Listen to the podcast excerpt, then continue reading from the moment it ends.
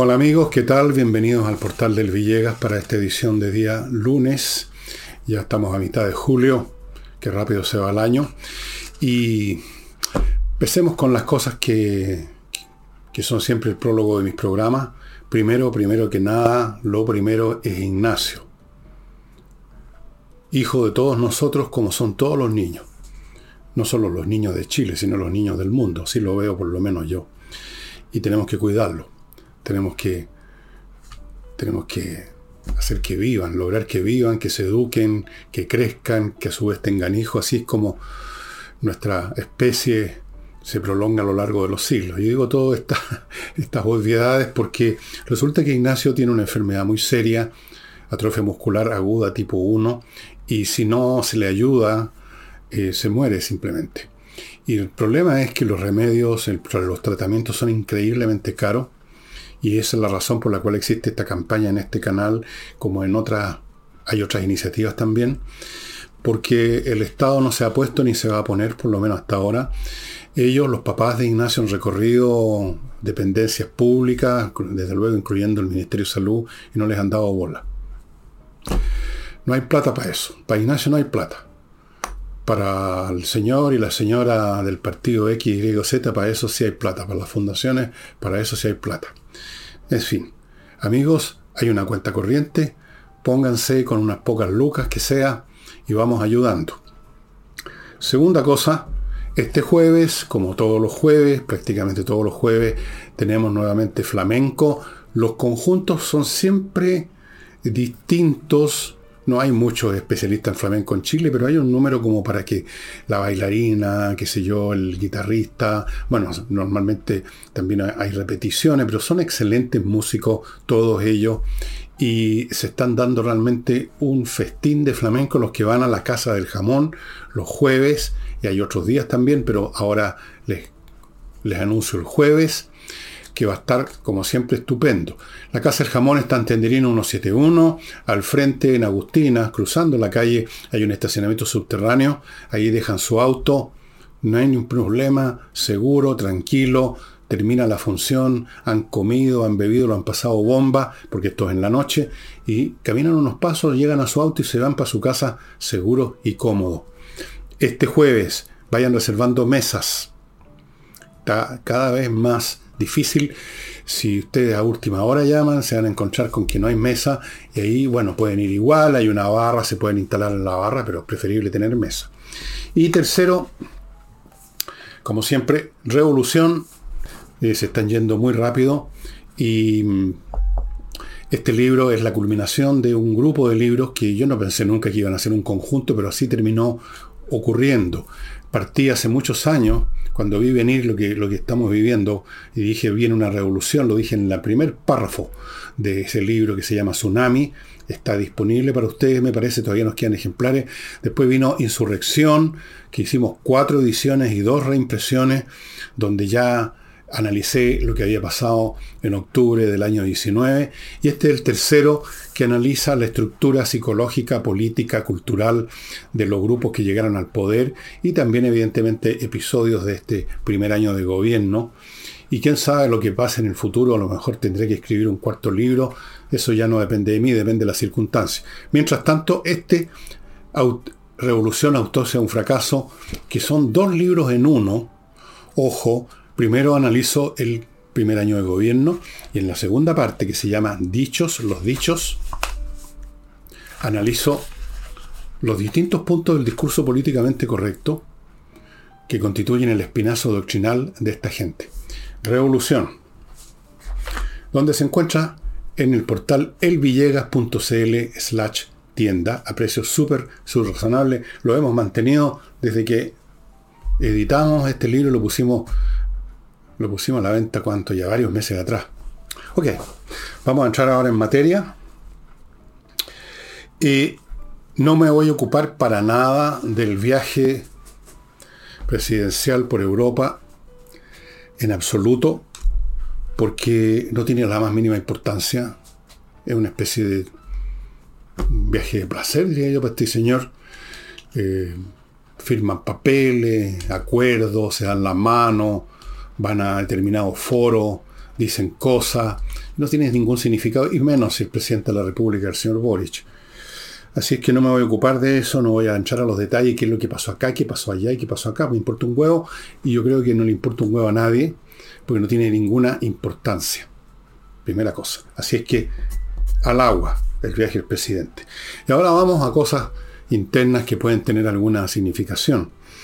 Eh, ante la, el brutal desprestigio sufrido no solo por Revolución Democrática, por su enredo con innumerables fundaciones, enredo que además involucra, aunque solo sea por términos de imagen, pero probablemente hay mucho más, a todo el Frente Amplio. Y no solo al Frente Amplio, sino que a toda la izquierda. Y no solo a toda la izquierda, sino que al gobierno. En vista de eso, de un desprestigio tremendo,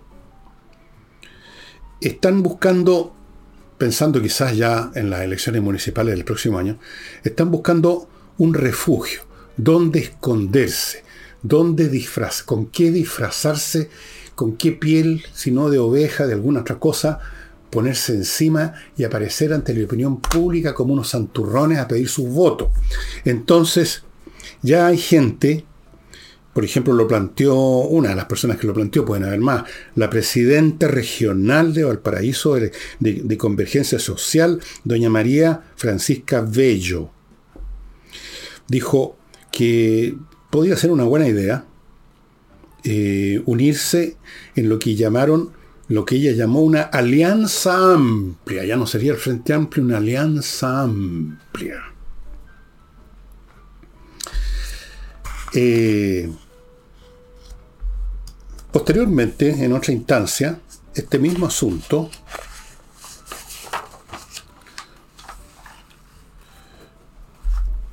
o algo parecido, lo plantearon otras voces en convergencia social, una vez más, en convergencia social, en el sentido de que llamaron, adivinen a qué, ¿Qué, a qué cosa llaman siempre estas voces de la izquierda. ¿A qué llama siempre el presidente Boric, los líderes de sus partidos? ¿A qué están llamando en convergencia social? Ya sabe, a la unidad. Obviamente que cuando se llama a la unidad es porque no la hay, si no, no se llama, ¿no es cierto? Llaman a la unidad para formar un partido común, en vista que esta horda, esta montonera de sensibilidades, eh, ya amparado bajo el nombre común Frente Amplio, que han mostrado ampliamente la corrupción y la incompetencia, entonces también, también de otra manera la señorita o señora Bello habló de la Alianza Amplia, y aquí están hablando de un partido común, es lo mismo esconderse, eh, transformarse en otra cosa, el lobo con piel de oveja o la oveja con piel de lobo. Esta es una idea que alguna vez planteó el propio señor Boris por ahí. Pero, ¿de qué sirve esto? Hay un viejo dicho, ¿no? Que yo lo voy a cambiar un par de palabras. Aunque la mona se vista de unidad, mona queda. ¿Qué puede ofrecerle al país, ya sea una, una alianza amplia, como pide la señorita o señora Bello, o un partido común, que por supuesto, a ver, imaginemos, ¿qué nombre le pondrían a un partido común? Tienen que, estar, tienen que estar la palabra pueblo, tiene que estar la palabra democracia, tiene que estar la palabra renovación, o tiene que, estar la, tiene que haber una palabra de, de las que les gustan tanto a estas personas, ¿no? Pero yo les digo lo siguiente. ¿Qué pueden ofrecer?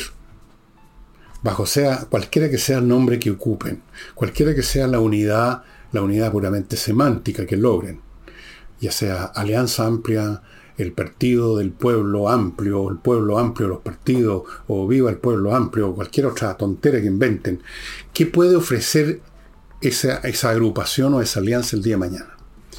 Y si vamos más allá, ¿qué puede ofrecerle la izquierda? Es decir, no solo este grupo, esta alianza o partido, sino que el Partido Socialista, el Partido Comunista y los demás elementos que andan por ahí dándose vuelta, la democracia cristiana, que yo, no sé si existe, yo creo que ya no existe la democracia cristiana, es una denominación tan, digamos, falta de contenido como hablar de los pelucones los pipiolos del siglo XIX, una cosa así. ¿Qué pueden ofrecer? Díganme ustedes qué puede ofrecer la izquierda en todos sus sabores ahora a los chilenos. Mientras ustedes piensan en eso y anotan lo que pues, me van a comentar ah, en los comentarios de YouTube, permítanme entrar a mi primer bloque, que lo inicio mientras ustedes piensan en qué nos va a ofrecer la izquierda la próxima vez. Lo inicio con seguridad y accesos, una empresa que se encarga de, de, ofrecerle, de brindarle seguridad al acceso de condominios y edificios. El acceso, la puerta de entrada es estratégica. Si eso es violado, si entran los delincuentes y logran pasar, ya no hay nada más que hacer, alguien va a ser robado y quizás quemado dentro del edificio, dentro del condominio. Por lo tanto, pónganse en contacto antes que pase nada con seguridad y acceso para que instale todo el sistema de control con dispositivos, con reglas de conducta, con montones de cosas que incluyen tecnologías de último de último, el último alarido la tecnología para control de acceso peatonal, vehicular, sistemas de lectura de patente, apertura con TAC, con TAC, X, X, Y y Z, todos los sistemas habidos y por haber para brindarle seguridad a la puerta de acceso de su edificio o su condominio. Continúo con la Academia de Inglés, entrenainglés.com, entrenainglés.com, que está ofreciendo un nuevo paquete para este segundo semestre. Terminar el año, esa es la idea, terminar el año hablando inglés de una vez por todas. Para esto ofrecen un plan de 40 clases a 699 mil pesos. Como les he dicho, si ustedes dividen 699, redondemos a 700 por 20, son dividido por 10, sería 70, dividido por 20, sería 35, dividido por 2, son 17.500 cada clase. Nada, amigo. Van a aprender inglés porque son profesores de inglés los que hacen las clases, porque los cursos son online y por lo tanto son muy potentes, son muy cómodos de seguir. Continúo con Fastmark, el courier chileno que trae desde Estados Unidos, de Miami, específicamente Chile, lo que su empresa o usted como privado, como persona privada necesita o ha comprado. Las empresas traerán grandes cantidades de insumos, productos, mercancías, llegarán en barco, en container o llegarán en avión. Si usted encarga una pequeña cosa, algo que compró en una tienda, le va a llegar probablemente en avión. El hecho es que es un courier chileno que entiende muy bien las necesidades de los chilenos. No olviden que tiene una sucursal nueva en Puerto Vara, los que viven en el sur.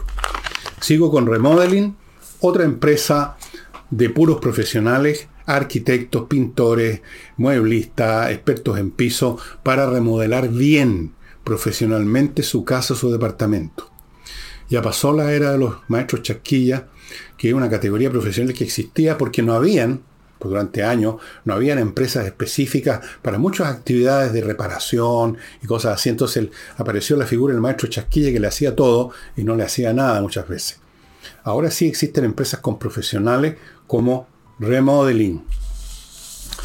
Y finalmente en este bloque, no olviden Climo, miclimo.com, una empresa chilena que le instala los mejores sistemas de climatización que existen, como me consta a mí personalmente, y que tiene ahora una oferta.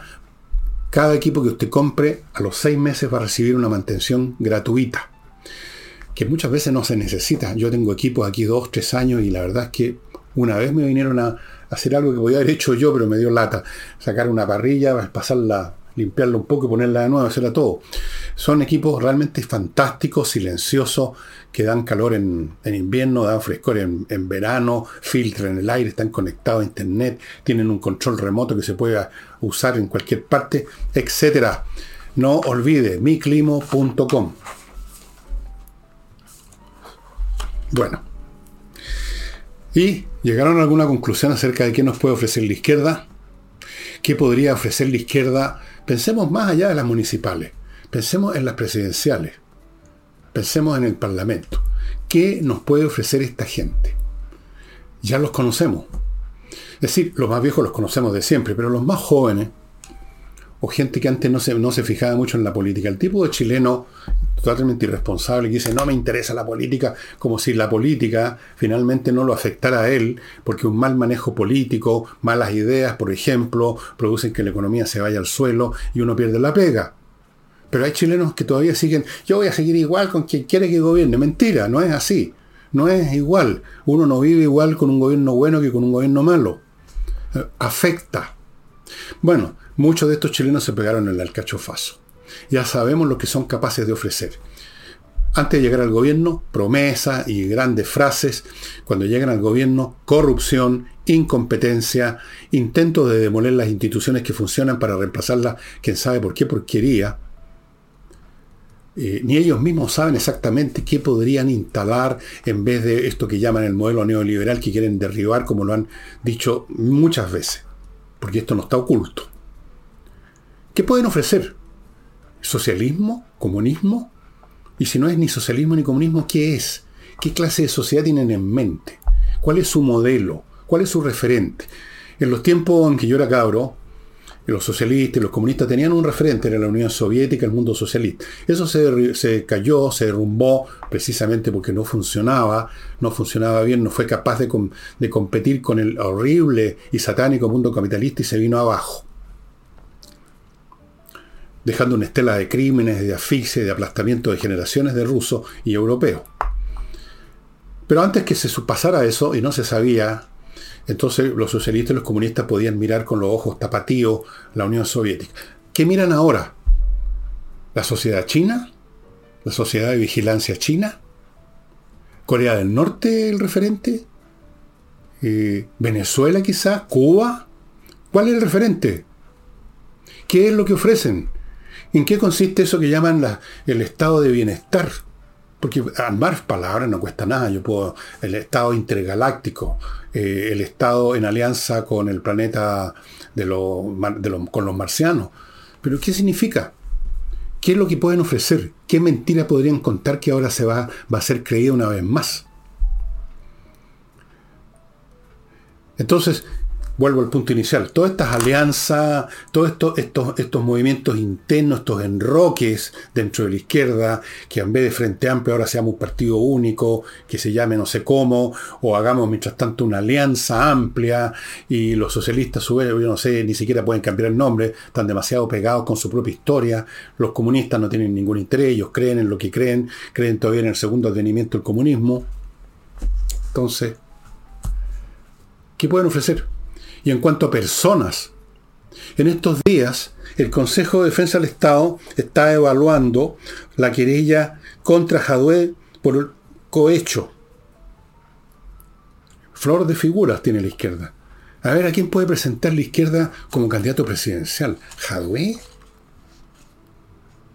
Ese tipo que parece salido, no sé, de... de ¿A quién? A Álvaro Elizalde. No. A ver, a Camila Vallejo quizás porque es monona y tan seriecita, pero es comunista. O sea, está absolutamente fichada, digamos, por el país. ¿Quién? Y en cuanto a elecciones para el Congreso, ¿qué raspado la olla hay? Si raspado la olla, el mal raspado la olla, ¿ah? las cáscaras quemadas, están en el gobierno ahora. Claro que nos faltan los ambiciosos, por ejemplo, el alcalde de Valparaíso, el señor Sharp. Está pensando en un cupo senatorial nada menos el caballero. Los porteños sabrán mejor que yo cómo está administrado Valparaíso, cómo está Valparaíso, cómo está de arruinado Valparaíso.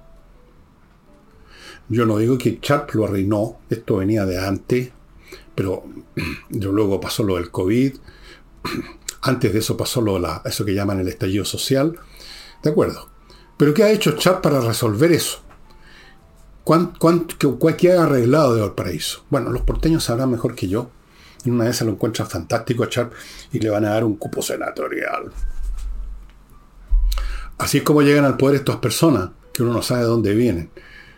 Yo no había nunca una foto que vi hace tiempo de Sharp colgando de un poste para tratar de echarlo abajo en la época en que era más joven, no era más activo, era más revolucionario. Ahora ha madurado un poco, ahora no echa poste abajo, ahora simplemente no los repone. Pero tiene la idea de un cupo senatorial. ¿Y saben ustedes cuál es una de las, digamos, virtudes que le podrían dar alguna esperanza de llegar a senador? Que no ha estado tan contactado con el gobierno y con el resto de la izquierda.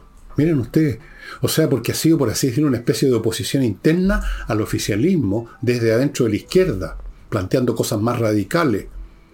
Eso lo dice todo. O sea, hay que arrancarse por todos lados del oficialismo y de este gobierno y de la izquierda que tienen nombre y apellido. Eso también es una muestra clarísima de absoluto deterioro de la credibilidad, de la capacidad para llegar a ninguna parte de la, de la izquierda. La izquierda no tiene futuro. Ni siquiera tiene presente. Y por eso que anda dándose vuelta por Europa, Boris, pues no tiene nada que hacer acá. Y seguramente para que no lo salpiquen las corrupciones masivas a nivel de escala industrial como nunca antes se habían visto, que se están revelando todos los días. Llega un investigador y raspa en cualquier parte y aparecen algunos enredos, aparecen algunas transferencias de dinero raríficas, aparecen fundaciones, aparecen corporaciones, aparecen cosas que no se explican por qué, aparecen... Ahora, por ejemplo, a propósito del paraíso, eh, se está una empresa de autobuses, está iniciando un proceso, está una, una demanda, eh, porque resulta que se concedió, se, se, le dio a una empresa que salió no se, no se sabe de dónde, una empresa que no era tradicional de la empresa de transporte del paraíso, se le dio la concesión de unos recorridos.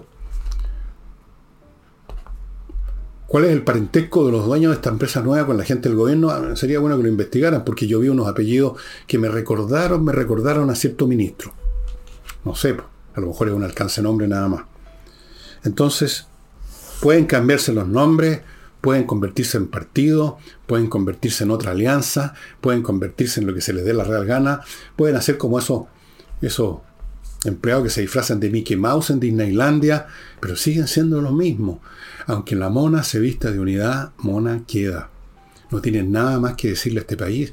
Ya no hay mentira que no le hayan dicho antes. Ya no hay, ya no hay estropicio. Bueno, tienen todavía un par de años para cometer más estropicio. Vamos a ver yo creo que están liquidados. Y si no están liquidados, es porque se produjo un milagro, una conversión espiritual ya, pero la caballa, un poco así como cuando San Pablo, el, persecutor de los cristianos, lo tiran en camino a Damasco, lo agarran del cabello, un ángel y dice, ¿por qué me persigues, Pablo? Y se convirtió el cristianismo en el gran creador del cristianismo. Bueno, si pasa un milagro como ese y va a mata caballo en un caballo de, digamos, esos de madera, de, de los Juegos Diana, el presidente de la República y, un arcángel lo agarra el pelo, o de la barba en este caso, y le dice, ¿por qué sigues tonteando con esto de echar abajo el modelo neoliberal? Y entonces se produce una conversión y resulta que el país empieza a florecer. Bueno, en ese caso hasta yo voto por ello. Pero eso no va a ocurrir. Eso lamentablemente, digo, digo lamentablemente, ojalá ocurriera que hubiera una conversión masiva, que empezaran a poner las cosas en orden. No va a ocurrir. Por lo tanto, ¿cómo diablos van a presentarse en dos años más? Salvo que, como algunos grupos dentro de la izquierda pretenden, eh, dejen de lado todos estos mecanismos pequeños burgueses, ¿no es cierto? Que las elecciones, que el candidato, y hagamos la revolución nomás con movilizaciones. Hagamos la revolución con decretos ley. Hagamos la revolución con resquicios legales. Echémosle para adelante, compañero. A ver qué pasa. Pueden intentarlo, a ver qué pasa. Y... Bueno. Voy a hacer un pequeño paréntesis internacional ahora porque hace bastantes días que no, no les he hablado de, de lo que está pasando en el frente Rusia, Ucrania. Como ustedes saben, más o menos allá un mes se suponía, se esperaba que Ucrania empezara con una contraofensiva y muchos esperaron, en vista que ya habían llegado elementos de Occidente, especialmente blindados, tanques y cosas como esa, que esta vez íbamos a ver una repetición de una campaña que se hizo en el, nor, en el norte de Ucrania y que les permitió en un momento dado conquistar, reconquistar o recuperar, más bien dicho, territorios perdidos en una zona bastante amplia. Pero ahora las cosas son muy diferentes. Los rusos se prepararon durante meses eh, estableciendo defensas en profundidad en toda la zona del frente.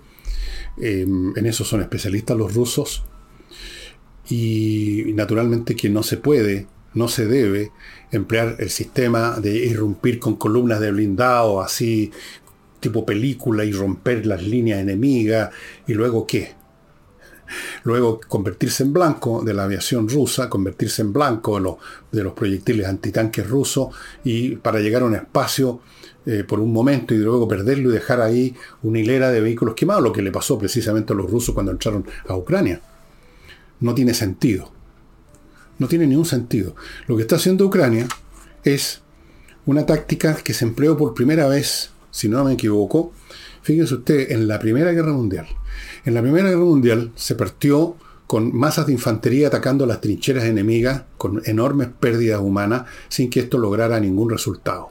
Cuando muchos lograban conquistar una trinchera con muchas bajas, entre que llegaban ahí, habían sufrido el fuego la artillería, las ametralladoras, los rifles, y las mortandades eran del 40-50%, llegaban a las trincheras y si lograban conquistarla, matando a los defensores, después venía el contraataque y tenían que retirarse, o sea, no se lograba nada, o se avanzaba unos pocos metros con una mortandad enorme. Como al final de la guerra, eh, en el año 18, en la última gran ofensiva alemana, emplearon un sistema distinto. En vez de grandes masas de infantería, grupos pequeños especializados se infiltraban en las trincheras aliadas con lanzallamas, con granadas de mano, cambiaron incluso el armamento para hacerlo más manuable, nada de usar el viejo rifle eh, muy largo, muy pesado, eh, normal de la infantería, otras armas, y lograron mejores resultados. Bueno, esa táctica de grupos pequeños que se infiltran es lo que están haciendo ahora los ucranianos con agregados tecnológicos actuales, los drones. Miles de drones que están volando por encima de las trincheras, detectando los puntos más débiles, dejando caer granadas para matar unos cuantos soldados, herirlos o por último aterrarlos, eh, eh, guiando el fuego de la artillería ahora con mucha precisión, eso no existía en la Primera Guerra Mundial, pero el principio de ataque con unidades pequeñas, que ustedes pueden verlo en YouTube, en algunos canales de YouTube, ustedes pueden ver eso porque estas acciones son tomadas desde arriba por los drones. Ustedes, están viendo como en una película, pero la guerra de verdad, con gente, con muertos de verdad. Entonces, con ese sistema se están logrando resultados, pero evidentemente es mucho más lento. Hay que primero reconocer qué punto de las líneas enemigas se va a atacar, hay que llevar a cabo un acercamiento sigiloso de estos grupos especiales, todo eso toma tiempo y luego se conquista una línea de trinchera y, no, no se avanzan muchos kilómetros con una columna de tanque, entonces el proceso ha sido mucho más lento. Pero ha ido dando resultados poco a poco. Los ucranianos en distintas partes han logrado penetrar ya y destruir la primera línea defensiva, pero son como tres o cuatro están avanzando, no pueden hacerlo de otra manera. Sobre todo porque no tienen control aéreo. Si tuvieran dominio del espacio aéreo, podrían quizás en algunas partes usar ya columnas de tanque para penetrar como una flecha eh, y, lograr envolvimiento en la retaguardia rusa, pero sin, dominio del espacio aéreo eso sería un suicidio.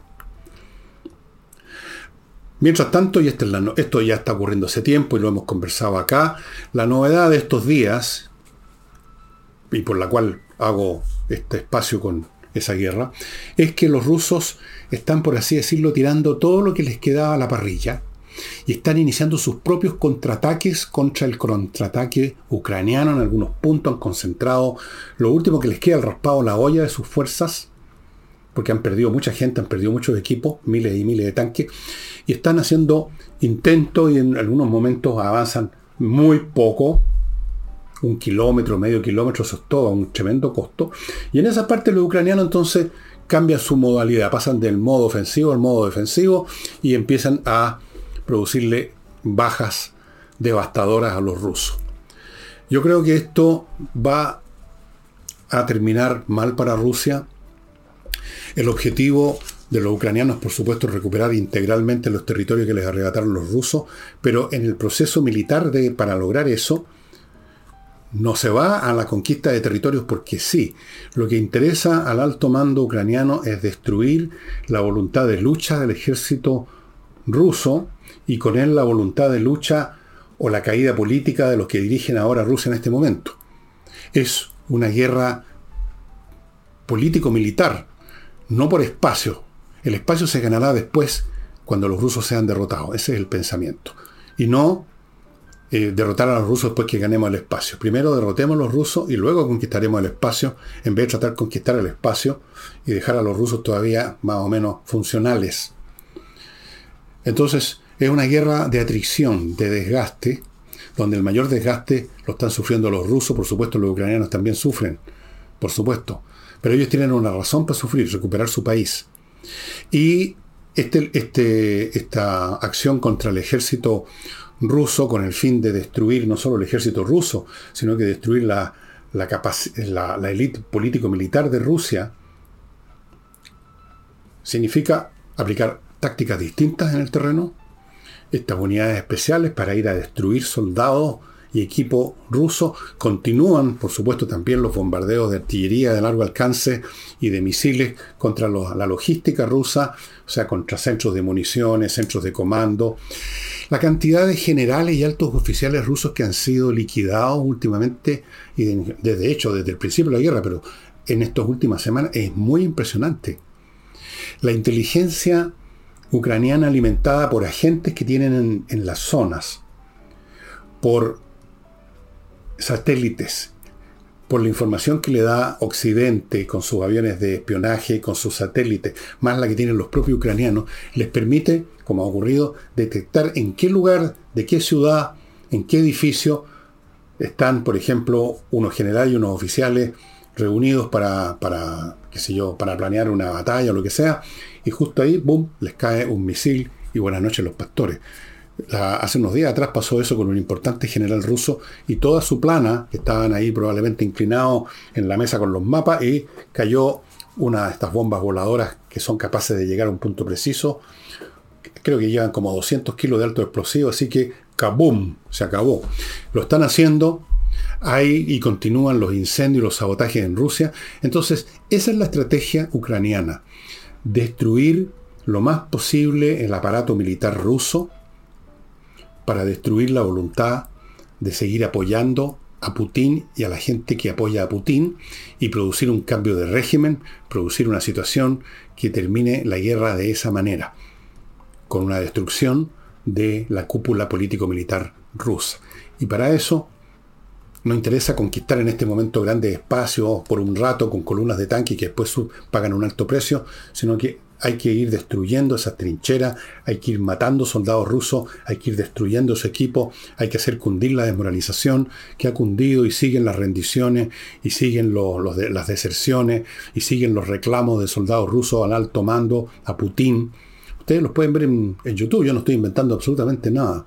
Soldados rusos que se paran hay 20, 30 tipos vestidos, o sea, miserables, soldados que los equiparon mal, y alguien que es el vocero de ellos lee un papel y dice, nos mandaron acá sin equipamiento, sin entrenamiento, éramos 50 y quedamos 20, así. Eso es un aparato político-militar que está, digamos, viviendo sus últimos, sus últimos días, diría yo. No veo por qué lado podrían los rusos recuperarse de eso. Esa es la situación que se está viviendo ahora. Los rusos tratando de contener e impedir esta situación, como digo, están tirando a la parrilla los últimos reservas que tienen, con lo cual van a terminar por acelerar el derrumbe. Cuando se tiran las reservas, y las reservas sufren la misma suerte que los que estaban en la, en la línea, en las primeras líneas, llamémoslo así, ¿qué queda después? No queda nada. Dicho eso, voy a otro bloque, amigos, antes de volver a Chile. Em, inicio esto con Torch y ahora sí les muestro una vez más una de las linternas fantásticas que trae esta firma, la única que trae estas. Estas se las he mostrado antes, se las vuelvo a mostrar. Tiene aquí un clip para ponerlo, por ejemplo, en el cinturón, o me lo podría haber puesto acá.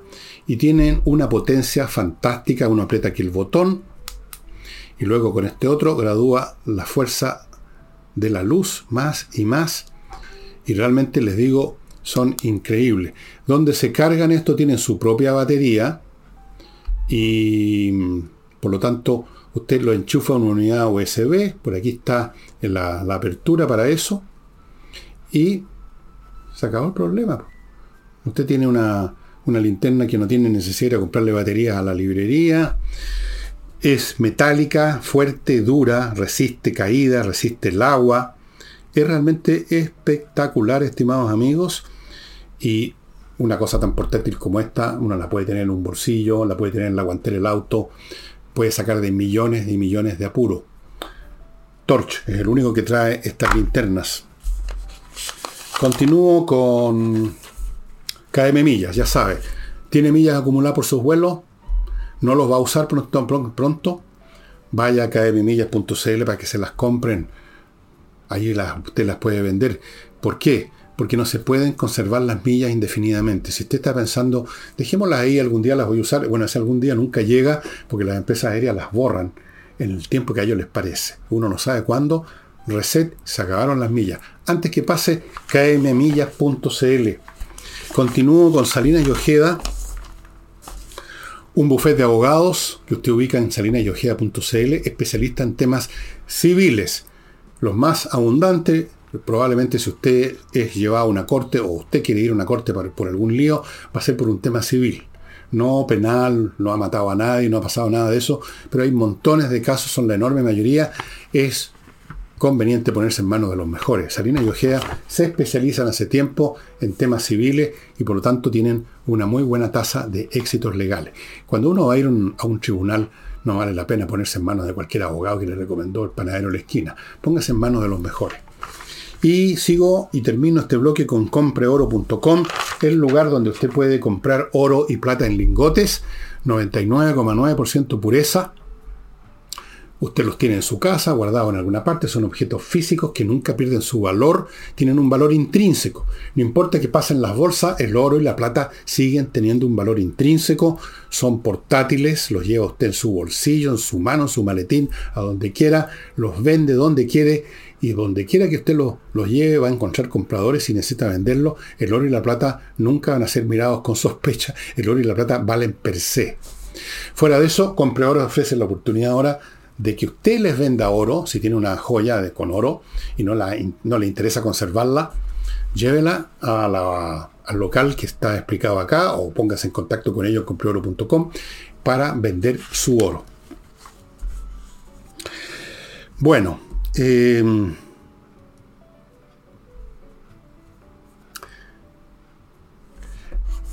el presidente de la República, creo que ya antes de partir en su viaje de placer a Europa, y desde luego desde Europa, para darle caché al asunto, ha llamado a todos los partidos a firmar una declaración conjunta en relación al 11 de septiembre.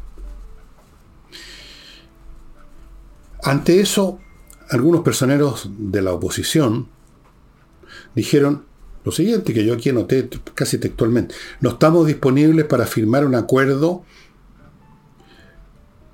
que fue redactado con la mano izquierda, con una visión coaptada, más bien diría yo, creada por el Partido Comunista. Porque esta carta seguramente no está redactada en términos absolutamente vacuos o neutros que la puede firmar cualquiera. En el fondo es una expresión de la visión de la izquierda y específicamente del Partido Comunista. Una visión de ellos, de la izquierda, acerca de la de los derechos humanos, acerca de la naturaleza del golpe de Estado del 11 de septiembre, acerca de toda esa historia de Chile. Y resulta que, les guste a ellos o no, hay otras visiones, pues. Para irme al otro extremo está la visión de los que consideran que el golpe de Estado era aplaudible, era necesario, son los que yo personalmente vi ese 11 de septiembre de 1973. En esa época yo era allendista. Y vi gente que salía a avivar a los Hawker Hunter que iban en dirección a la moneda a disparar sus cohetes. Y esa gente existe. Y esa gente tenía sus razones. Usted dirá buenas, malas, más o menos, discutibles, da lo mismo. Hay gente que está en esa postura.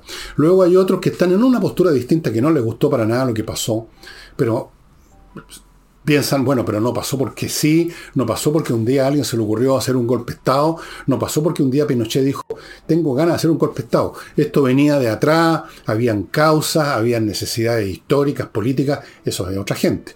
Luego, y así sucesivamente, tenemos distintas visiones. Hay acuerdo en que por supuesto hubo atropello a los derechos humanos, pero hay desacuerdo en muchas otras cosas. Pero no, pero para el Partido Comunista hay una visión es absolutamente específica. Es como que el golpe de Estado cayó del cielo. No hay ninguna causalidad que lo justifique, que lo explique, que lo ponga en un contexto histórico. Nada, todo eso no interesa. Si usted empieza con esos análisis, usted es un nostálgico de la dictadura. La historia no existe para el Partido Comunista. La historia partió el 11 de septiembre.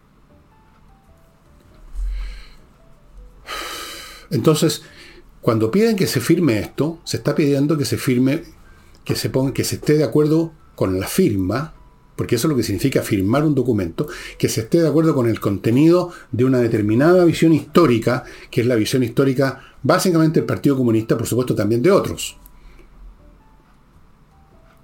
Y entonces, ¿por qué habría que, habría que firmarla si uno tiene otra visión? Cualquiera que sea el grado de diferencia con la visión del PC y de los otros grupos de la izquierda, ¿por qué uno tendría que firmarla? Esto sería como firmar un acta de rendición ideológica.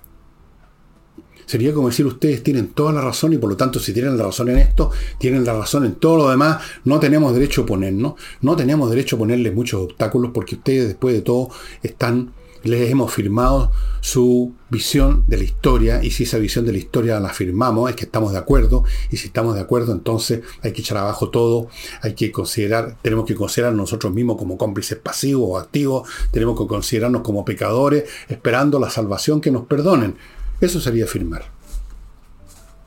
Así que no están disponibles y desde luego pretender entonces, como pretende el señor si es, que, si es que pretendía realmente Boris esto, yo creo que, o el Partido Comunista, lo que quieren es, arrinconar a la derecha, ponerle a una situación difícil. Miren, ahí están estos reaccionarios, estos cómplices de la dictadura, de las torturas, que no quieren firmar porque están de acuerdo con las torturas. Eso van a decir, eso están diciendo. Una maniobra política obvia, desnuda. en fin, no hay posibilidad de crear una unidad alrededor de un documento de este tipo. Tenemos este país dividido en dos bandos ya, como lo he dicho en otros programas, irreconciliables, estimados amigos, en la realidad. A mí no me gusta particularmente porque cuando se dan esas situaciones, yo ya vi lo que pasó en el año 73. Cuando se generan estas cuestiones, las cosas no terminan bien. O es muy probable que terminen mal. El caso extremo de que terminen mal es una guerra civil.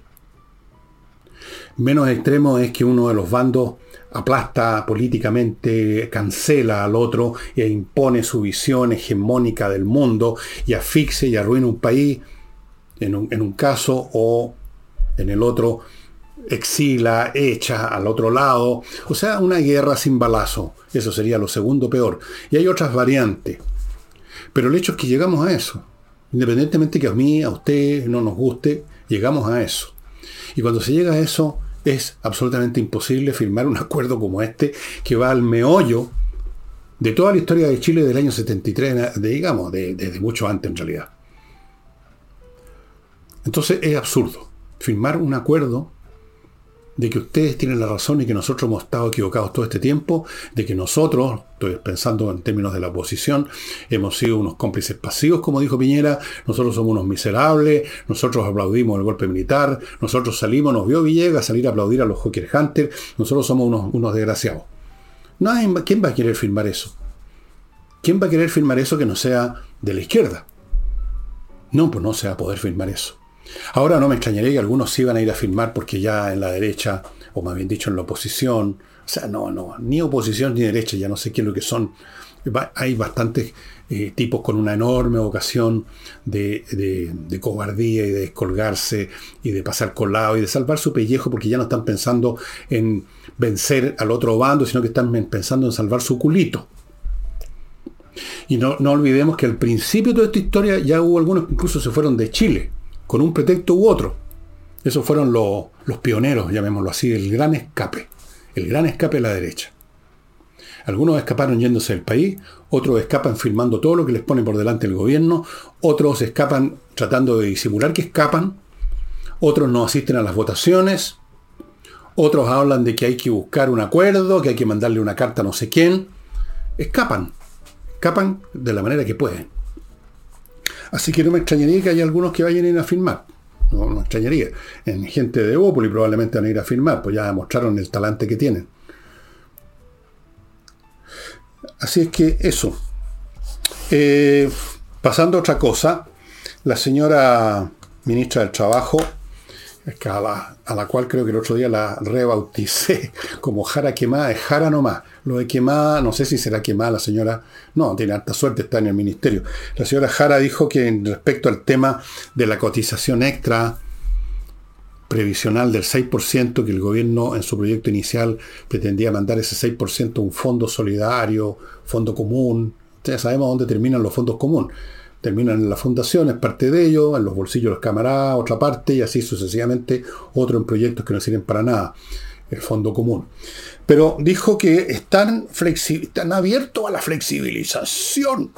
Entonces lo que se estaría discutiendo es cómo este 6% adicional dividirlo entre ese fondo que sigue existiendo en el proyecto de la izquierda, ese fondo solidario, ese fondo social, todo tiene que tener el apellido social, y cuánto se va a la cuenta individual. Entonces, en este momento la discusión, lo que parece que estaría el gobierno dispuesto, por el momento, lo que diga la señora Jara no es definitivo, estarían dispuestos a algo así como 4% para el fondo social y 2% para el fondo de los que están cotizando. O sea, graciosamente le devolverían a las personas un tercio de ese 6% adicional.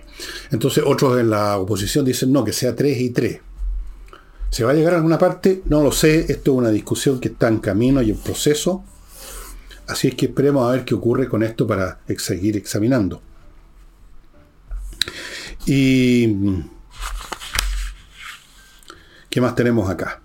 Ah, sí, tenemos una otra cosa acá que voy a tocar en unos momentos más después de hacerme cargo de un breve eh, bloque. Villa Flores, una florería espectacular, 400 arreglos distintos de flores para que usted coja la que le parece más conveniente para llevar de regalo un matrimonio o donde sea que crea usted que hay que llevar flores. Villa Flores, estimados amigos, ahí están los datos es la Superflorería de Chile. Continúo con la Learning Group, que va a ofrecer a partir del 18 de julio, falta poco, estos días, unos días más, un nuevo curso de producción de eventos que va a estar a cargo de Tomás Cox, que entiende estas cuestiones. No olviden que el Learning Group es un grupo de profesionales, de emprendedores que les fue bien en lo que hicieron y que están dando clases ya sea en forma presencial en Providencia o por em, en, vivo, en transmisión a todo Chile, dice aquí, por internet, por supuesto. Cursos de distintas cosas para que usted emprenda una nueva actividad, una actividad, las nuevas que están surgiendo por todos lados y que de repente dan, dan interesantes resultados. Todos nos hemos convertido en emprendedores de nuevas cosas, como yo mismo, por ejemplo. Nunca pensé en mi vida que iba a estar en, en un canal de YouTube y aquí me tienen. Learning Group, no lo olviden, pónganse en contacto. El 18 empieza este curso de producción de eventos. Y termino este bloque con Lomas de Millaray, un proyecto inmobiliario situado en la región de los lagos, en, específicamente al lado, muy al lado, muy cerca de la comuna de Los Muermos, donde, y esto es muy interesante, está ya en proceso de formación la primera ciudad financiera y tecnológica de Chile, la especie de Silicon Valley, una cosa así, que va a estar cerquita de manera tal que si usted se va alguna de las preciosas parcelas que usted puede ver en un video que tienen en Loma de Milleray.cl, si usted se va a vivir allá, compra un terreno, construye una casa, no va a estar ahí, digamos, pensando, bueno, ¿y ahora en qué trabajo? Va a tener al lado esta ciudad eh, financiera y tecnológica, lo que va a ofrecer toda clase de oportunidades a todo nivel, no solamente en temas financieros y tecnológicos. Todo eso a su vez requiere otras actividades de respaldo, de sustento. Así es que la están dando, amigos. Entre al sitio de ellos y vea el video con las estupendas parcelas, todas con electricidad subterránea, con agua, con fibra óptica, caminos amplios, lo tienen todo. Se entregan el próximo año, así que ya vaya viendo, amigos, vaya metiéndose al sitio para comprar una de estas parcelas.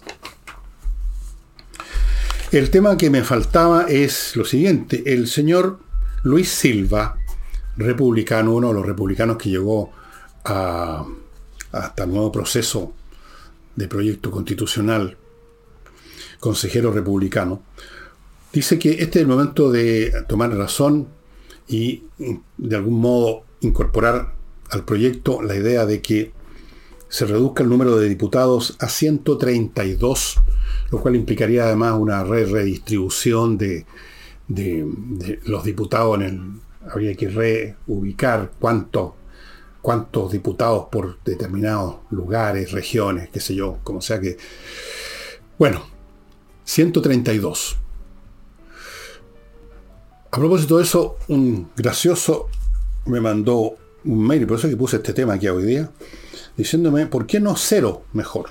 Porque para lo que han hecho, para lo que son, para la pobreza intelectual, moral, ética que han mostrado, no, no necesitamos diputados.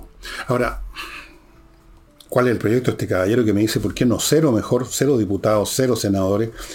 Que no sé cuál sería la alternativa, me imagino un Bukele, un rey constitucional, un Senado o un Congreso con cinco personas. Diez. A ver, ¿qué número le pondría yo? Uno por región. Punto. Dos, para que haya la primera y la segunda mayoría. Una especie binominal que funcionó bastante bien durante tanto tiempo, dio harta estabilidad. Yo sería partidario que tuviéramos una cosa parecida. Eh, no sé, esto por supuesto no creo que cambie porque hay intereses creados en aumentar más bien estas representaciones. Los partidos que quieren revoluciones en su primera fase desean aumentar todas estas instancias, abro comillas, democráticas, y si llegan al poder, ahí las disminuyen, las eliminan, como hicieron en Rusia con los famosos soviets. Y mm, dos cositas más para mostrarles un libro muy interesante que verifiqué donde se encuentra patriciastocker.com, amigos, registren su marca con patriciastocker.com, un grupo de profesionales. Nada más conveniente que hacerlo y nada más inconveniente que no tener registrado su marca. Usted está apostando con una, una ruleta rusa en que en vez de una bala en los seis huecos del, de la nuez, tiene cinco balas y una sola vacía. En cualquier momento llega alguien a, pedir, a pedirle plata porque ellos tienen registrada la marca. Ellos registran la marca en Chile, en el extranjero, en todo el mundo, la conservan, la defienden, la renuevan, etc. Y termino con Hey, el corredor inmobiliario que está vendiendo todavía en este país. Y el libro que les quiero mostrar, que como ustedes ven es chiquito, esa es una de las gracias, fue escrito por un gran académico norteamericano, especialista en temas de historia antigua, el señor de apellido Tarn. Tarn, yo le he leído todos los libros que escribió, menos uno, y el libro se llama De la República al Imperio y trata específicamente el periodo que va desde el día que asesinan a Julio César el año 44, en los idos de marzo del 44 a.C., al momento en que finalmente se establece como el princeps, el emperador, el imperator Augusto. Ese periodo específicamente, unos pocos años, del 44 al 33, que fue la batalla de Actium, en que finalmente Augusto, que todavía le decían Octavio, se llamaba Octavio, después le pusieron Augusto, venció a Antonio, ese que se enamoró de la Cleopatra, en una batalla naval. Esos pocos años están concentrados en este excelente libro de este gran clasicista que empieza de esta manera la introducción. Miren que es entretenido porque el tipo escribía muy bien. Dice, en la tarde anterior a los idos de marzo, César cenaba con Lepidus, un político de la época, y mientras tanto los invitados se sentaban frente a sus copas de vina, alguien preguntó lo siguiente, ¿cuál es la mejor manera de morir? Y César, que estaba en ese momento ocupado firmando cartas, respondió, una muerte repentina inesperada. Al mediodía del día siguiente, a pesar de los sueños que había tenido y de los malos augurios, se sentó en su silla en la casa del Senado, fue rodeado por hombres por cuyas vidas, que cuyas vidas había preservado, que había promovido, y fue apuñalado y cayó a los pies de la estatua de Pompeyo. Así empieza este libro. Y dice después la frase siguiente, César murió mártir de su propio genio. Y ahí empieza estos 10 años de lucha civil, de guerra política, que terminarían con la constitución en su primera fase del imperio. Se acaba la república, aunque se mantienen las apariencias, pero eso es otra historia. Y esto, ese periodo está muy bien escrito y explicado en este libro breve que tiene unas 150 páginas de este señor. A los interesados en historia antigua, este libro está en la quinta esencia del proceso político, militar, que llevó a la destrucción final de la República Romana y su constitución en un imperio. Este libro lo vi que está en dos partes. En Amazon, quedaba un ejemplar. Está como a 44 dólares, si no me equivoco. Es un libro caro, porque es un libro, un clásico que no se ha reimpreso. Y está en esta otra librería de viejo, que les he recomendado muchas veces, que se llama AV Books. A, B larga, E, B larga, O, O, K, S, A, B Books. Está esta misma edición y ahí los precios pasan a 4 o 5 dólares. Si usted le suma el costo del envío, igual le va a salir menos, menos, mucho menos que los 44 dólares de Amazon. Pero usted verá que prefiere. Yo he usado las dos librerías, no tengo ningún problema con Amazon, no tengo, nunca he tenido problemas tampoco con AB Books, estimados amigos. Este libro es muy, pero muy bueno. Aquí está todo, el detalle de este enfrentamiento en que los protagonistas fueron por un lado los que porfiadamente querían reconstituir la República, está Bruto, Casio, eh, parte del Senado, luego están los que luchaban por eh, la herencia de César, digamos, Octavio, Marco Antonio, Lépido, bueno, las legiones, ahí está todo, ahí está todo, estimados amigos, de la República, el imperio de Tarn, y Charlesworth, que no sé qué pito toca acá porque realmente parece que hizo el prefacio. Sí, pero mm, es un libro, este libro, una impresión del año 96. No es tan viejo, pero la primera edición es bastante más antigua, ¿no? Este libro se escribió, se publicó en primer lugar, si no me equivoco, en 1934. Era en los primeros cuatro capítulos del volumen décimo de la Historia Antigua de Cambridge, Cambridge Ancient History, publicado en 1934, en que colaboraron Sir William Town y el ya fallecido, también falleció Town, eh, M. P. Charlesworth. Ok, amigos, un gran libro para los amantes de la historia de la antigüedad clásica como soy yo. Y, pero no soy el único. Hay muchos otros chilenos que uno no los conoce. ¿eh? Uno cree que uno normal que lee ciertas cosas y la verdad es que no. Uno descubre de repente que hay un montón de otras personas. Qué gusto, qué, grato saberlo, que también están más o menos en las mismas. Bueno, y eso sería todo por hoy, estimado amigo. Muchas gracias por su, por su presencia y no olviden que mañana martes estamos con Nicole Rodríguez. Muchas gracias y hasta mañana.